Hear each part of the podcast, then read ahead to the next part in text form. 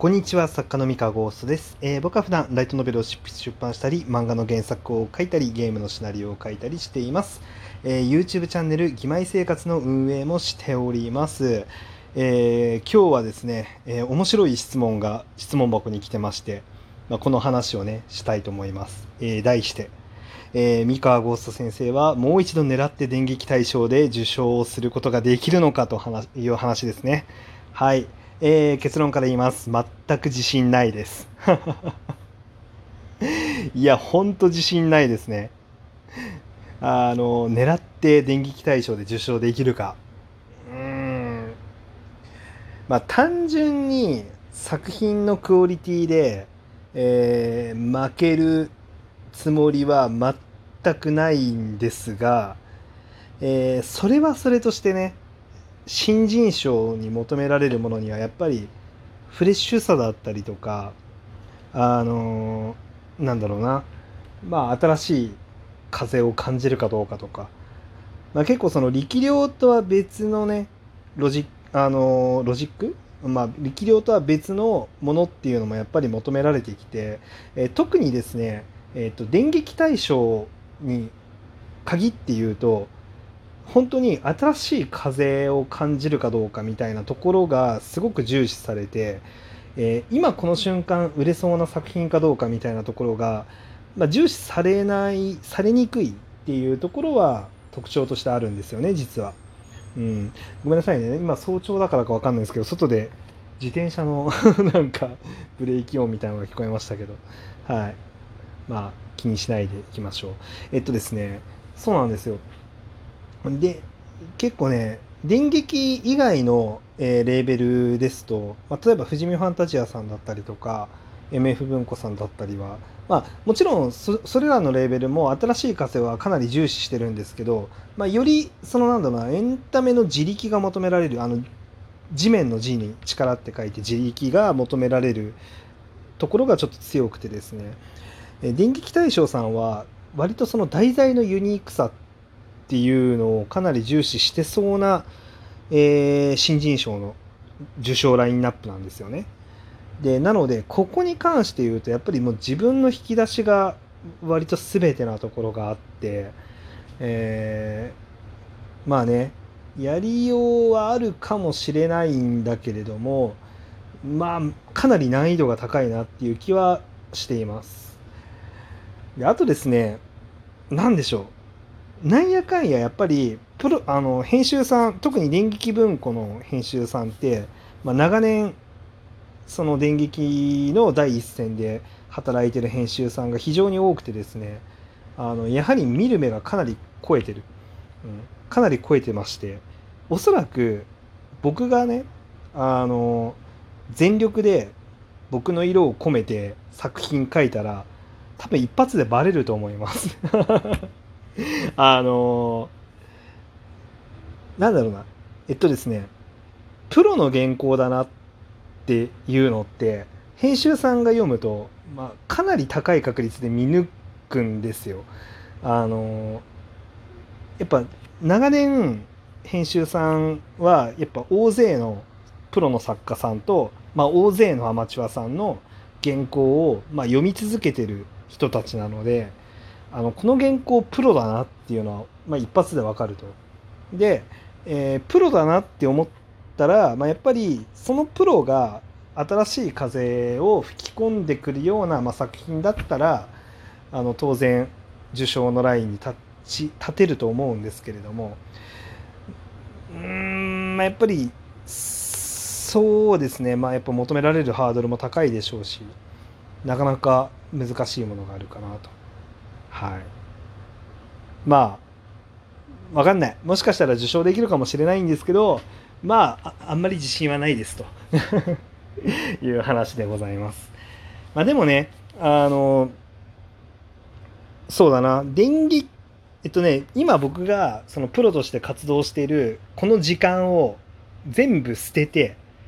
電撃対象を取ることだけに人生のリソースを使っていいっていう条件があるんだったら取れると思います。おそらく。あのそのために全力を尽くせばね。でも現実問題はまあ難しい。今の例えばその芋座を連載してます自称 F ランク連載してます失業賢者連載してますえー、まあ、他にもいろんな活動してますっていうこの活動を全部止めれば多分できるんですけど、えー、そこをねあのやりながらいわゆるながらで挑戦して取れるほど電撃対象は甘くないと思ってますね僕は。でやっぱりここってそのもう電車も動き始めてしまった。もう早朝ですね。はい、えー、ごめんなさいね。えー、っとですねやっぱここってその分野に関してどれだけ時間をかけたかっていうのはやっぱり成果に現れるんですよ結局そのまあ、僕、まあ、今そのプロの作家として、まあ、本出して結構まあ割と売れてる方だと思うんですけれどもこれってやっぱりその小説を書くっていうことに関してこれまでの人生で使ってきた時間ってものすごくたくさんあってでデビューしてからは、まあ、プロとして本を売るっていうことを考える全力で考えるっていうことに人生のかなりの時間を使ってるんですね。でこの使った時間がかなりそのまま成果に反映されてるなっていう実感があるんですよ。だって僕あれですよ。あの養う家族がいないあの要はその結婚をしてないし子供もいない状態なので、まあ、ほぼほぼ100%自分のために時間が使えるんですよ。でですね、えっと、大して遊びに行ってないです、僕は。遊びに行ってないし、もう趣味に使ってる時間なんてほぼほぼないんですよ。なんで、もうほとんどこの仕事に全力を注いで今の成果を、まあ、得ているのでで、そういう意味では、まあ、やっぱり使った時間に対しての、まあ、成果っっていうのは割と比例するなと思っていてでそこでですよ電撃大賞って、まあ、何千人とのものね応募を毎年、まあ、受けつあの来てるわけでこの何千人もの人が、まあ、ある程度電撃大賞を取るんだっていうことに全力を尽くして原稿を書いて、まあ、応募してるわけですよ。で、えー、そのかけてる時間とか熱量っていうのはいくら僕がプロだとはいえ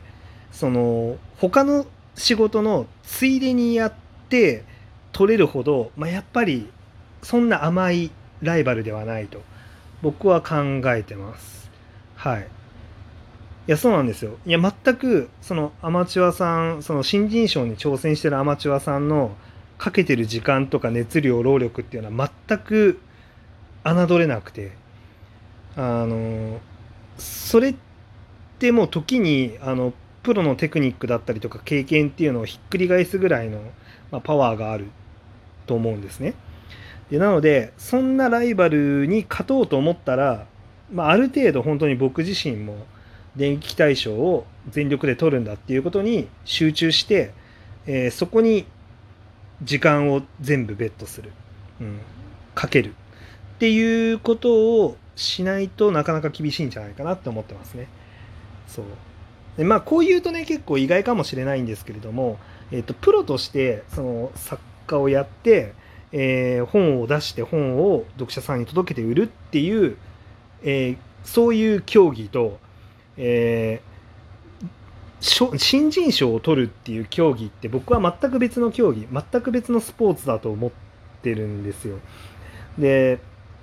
なのでまあ、もちろん共通するとこはありますよ文章力とか世界観の構築設定の構築とかまあ共通するところはあるんですけど微妙に違う競技なんですよね。うん、でこの微妙な違いのギャップを埋めるためにはやっぱりながらでは難しいだろうなっていうふうに思ってると。まあ逆に言うとねあのこれぐらいなんだろうな、えー、その物事に対して慎重にというか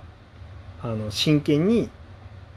見ているぐらいじゃないとまあその新人賞を取るのはなかなか難しいなっていう気がしています。はい。あくまでね僕がそういう気がしているだけで、まあ、意外とねあの他の作業の片手間に作った原稿がバッサラッとあの対象を取ってしまうみたいなこともありえるのが、まあ、新人賞のあの面白いところであり恐ろしいところでもあるんですけれども、はい、まあまあ要はそんな感じです。はい。なんでね、あの本当にまあ僕は正直アマチュアとプロって紙一重だと思っていて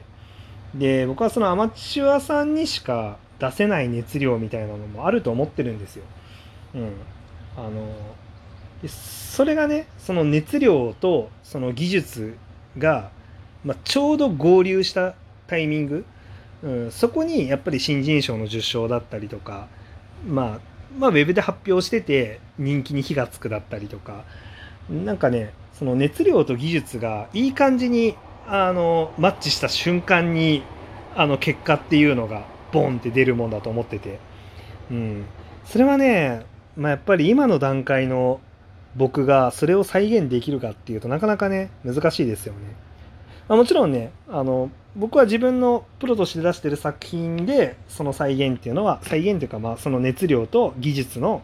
バランスっていうのは取って、えー、世の中には出してるんでその、まあ、だからこそヒットに至ってると思うんですけど、まあ、それはそれとしてね新人賞だったりとかやっぱアマチュアさんの、えー、熱量っていうのはまたなんか何言ってんだちょっと微妙にちょっとよく言ってること分かんなくなっちゃいましたけどはい。そうまたね要は違うものなんですと。難しいですね。そう。まあ僕も熱量を持って作品作ってるんだけど